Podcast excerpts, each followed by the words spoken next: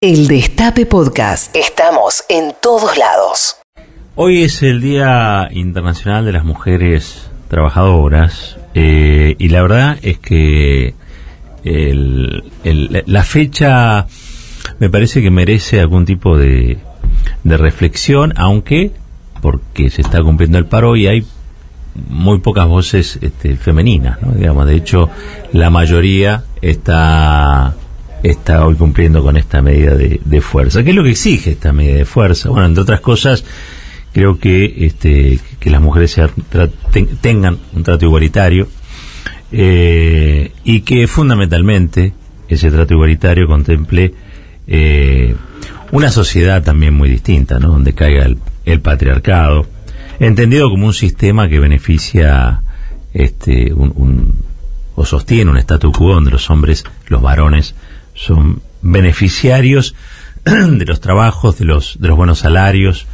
eh, e incluso de la, de la seguridad de ir caminando por la noche sin que nadie te, te viole o te mate, cosa que las mujeres eh, no pueden la mayoría de las veces, digamos, disfrutar o gozar igual que los, que los hombres. Es muy difícil sumarse eh, a esta a esta pelea porque entre otras cosas uno no no no se no se despojó totalmente de eh, en esa deconstrucción de lo que son los vicios de- del patriarcado digamos no uno forma parte de un de un sistema lo que sí puede hoy por ejemplo un varón es agudizar y entender cuáles son aquellos aspectos donde está privilegiado y cuáles son aquellos donde las mujeres se ven perjudicadas. Creo que ese sería el mayor aporte que vamos a hacer nosotros los, los varones en una jornada en una jornada así. Eh, yo siempre tengo cuando llega hasta esta fecha eh, una una intención de efeméride, digamos, ¿no? Porque eh, esto, el, el 8 de marzo, antes ser instituido como Día de la Mujer por, por Naciones Unidas, eh, remite a una fecha. este, y esa, esa fecha tiene que ver con em, sucesos que acaecieron el 8 de marzo de 1875, eh, cuando eh, trabajadoras textiles de una fábrica de Nueva York se manifestaron buscando la, igualdad salarial respecto a sus compañeros hombres y una mejora de sus condiciones laborales. La, la policía respondió reprimiendo esa protesta y mató a 120 mujeres. Esto produjo una ola de huelgas que, que, bueno, continuaron y, en marzo de 1908 ocurría otro acontecimiento muy fuerte, más importante en la lucha feminista y tuvo que ver con miles de mujeres y trabajadoras que salieron a la calle bajo el lema de pan y rosas contra las jornadas interminables, las condiciones inhumanas y los penosos salarios. ¿no? Poco después, 129 mujeres eh, murieron en un incendio en la fábrica Cotton de Nueva York a causa de derrumbes, quemaduras e intoxicación por humo. Ese día, en realidad, eh, habían declarado una huelga eh, la- las mujeres de la, de la fábrica y el patrón la, la cerró y les prendió fuego, disponiendo de sus cuerpos y de sus vidas. Eh, esto tiene que ver, o, o, si se quiere, remite a cuál es el origen de esta fecha, que no es una fecha eh, cualquiera. Ahora, uno también puede ver, porque esto ha transcurrido a lo largo de los últimos siglos, que esta es una lucha de mucho tiempo, que se ha avanzado mucho, pero que todavía falta to- todavía falta mucho más. Y falta mucho más porque las mujeres han sido y siguen siendo víctimas no solamente de la desigualdad. Hoy estábamos viendo números de del INDEC donde los jóvenes son el grupo etario, la franja social más castigada por la desocupación o por los magros salarios, pero si a la condición de joven se alegra la condición de mujer, eso todavía es más agravado. Eh, por lo tanto, decimos, siguen siendo eh, víctimas, pero son víctimas que quieren dejar de serlo y se han puesto a luchar y, y la verdad que se han, lentamente se van obteniendo cosas, eh, entre otras que nos horroricemos por cosas que antes no nos horrorizábamos.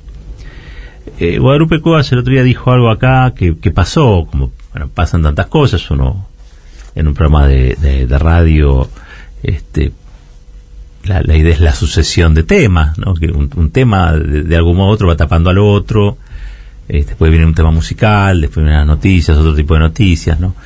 Pero ya habló de la noche y de la caminata de una mujer en la noche y le pidió a los varones que cuando vean a una mujer que está caminando sola por la calle, traten de no caminarle este rápido atrás o este eh, porque las mujeres van en ese momento con miedo. Y la verdad que ahí me, hizo eh, reflexionar esto que dijo Wada, como bueno, también lo he escuchado muchas veces de, de Tepe, de Giselle, nuestras compañeras aquí en, el programa, pero también se lo escucho a, mi compañera y a, y a mi hija también, que es esa distinta percepción que tienen las mujeres de la que tenemos los hombres. ¿Y qué es lo que habitualmente le cuesta a los varones reconocer? Que es el privilegio de una libertad que las mujeres no tienen.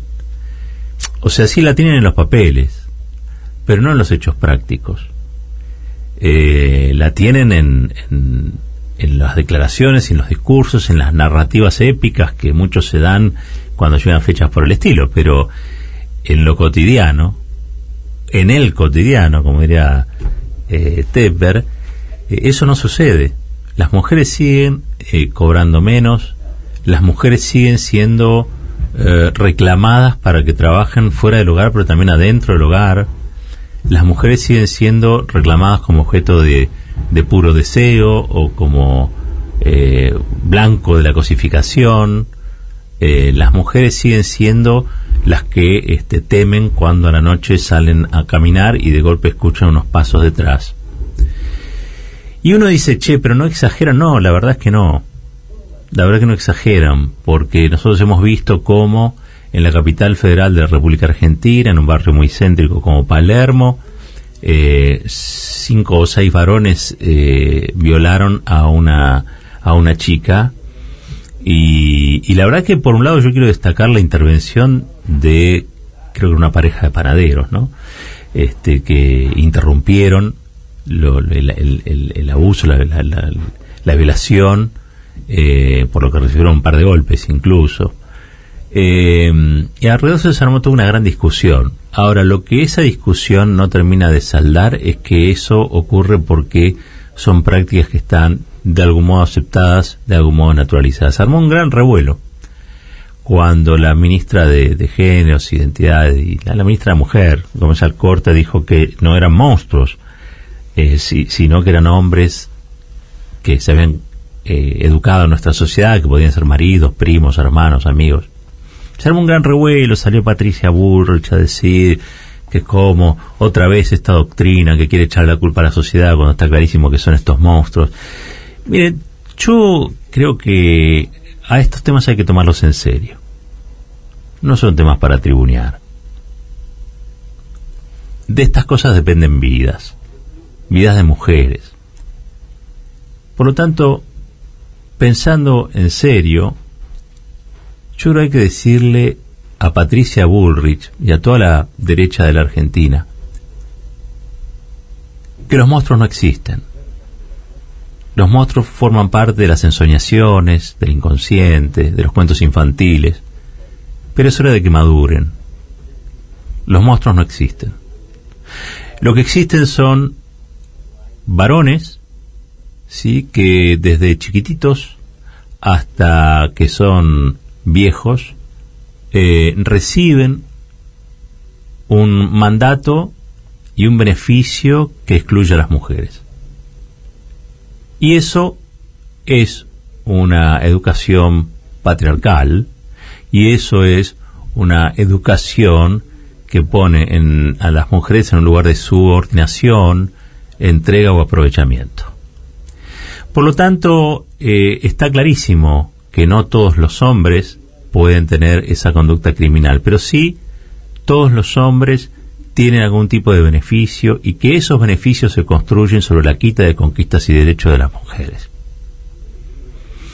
Por lo tanto, hay que ser muy consciente de esas cosas y fundamentalmente hacer un pequeño aporte a esta discusión. Yo tengo claro que no voy a cambiar el mundo, Alguna vez tuve la tentación de creerlo. Yo ya tengo claro que no voy a cambiar el mundo. Dice Pepe Mujica que él alguna vez quiso cambiar el mundo y ahora se conformó con cambiar las la veredas, ¿no? Como hace Rodríguez Larreta acá. Eh, tampoco tanto, Pepe, tampoco tanto. Pero sí hacer un pequeño aporte, poco significativo quizá de la individualidad, pero cuanto más varanos lo, lo podamos hacer, mucho, mucho mejor. Y es quizá en estas jornadas, o en jornadas como esta, donde nuestras eh, compañeras están en una medida de fuerza que tiene carácter internacional, eh, revisar en todo lo que podamos cuáles son nuestras actuaciones cotidianas que ponen a la mujer en lugar de riesgo. Eh, y fundamentalmente en el lugar de víctimas de la, de la injusticia. Y tratar de, de, corregirlo antes de que sea demasiado tarde y vengan ellas y nos lo hagan corregir este, de otro modo, y, y si bien esto puede parecer un poco, eh, un poco cándido, eh, yo creo que la construcción de una sociedad mejor eh, es cosa de todos los días. Alguna vez se pensó que la construcción de una sociedad mejor era un día determinado, donde la gente irrumpía, tomaba el Palacio Invierno y ahí empezaba un mundo nuevo. El mundo nuevo es cosa de día a día, es jornada a jornada los que peleamos por una sociedad con justicia social e igualitaria, no podemos dejar de acompañar esta, esta lucha, que algunos llaman lucha feminista. Y, la verdad es que todos los feminismos eh, tienen algo que se emparenta con un reclamo de justicia que puede ser acompañado por cualquier persona en, en el mundo. No necesariamente uno tiene que ponerse tal o cual camiseta, tal o cual... La verdad, creo que a veces eh, hay que poner las cosas sensibilidad.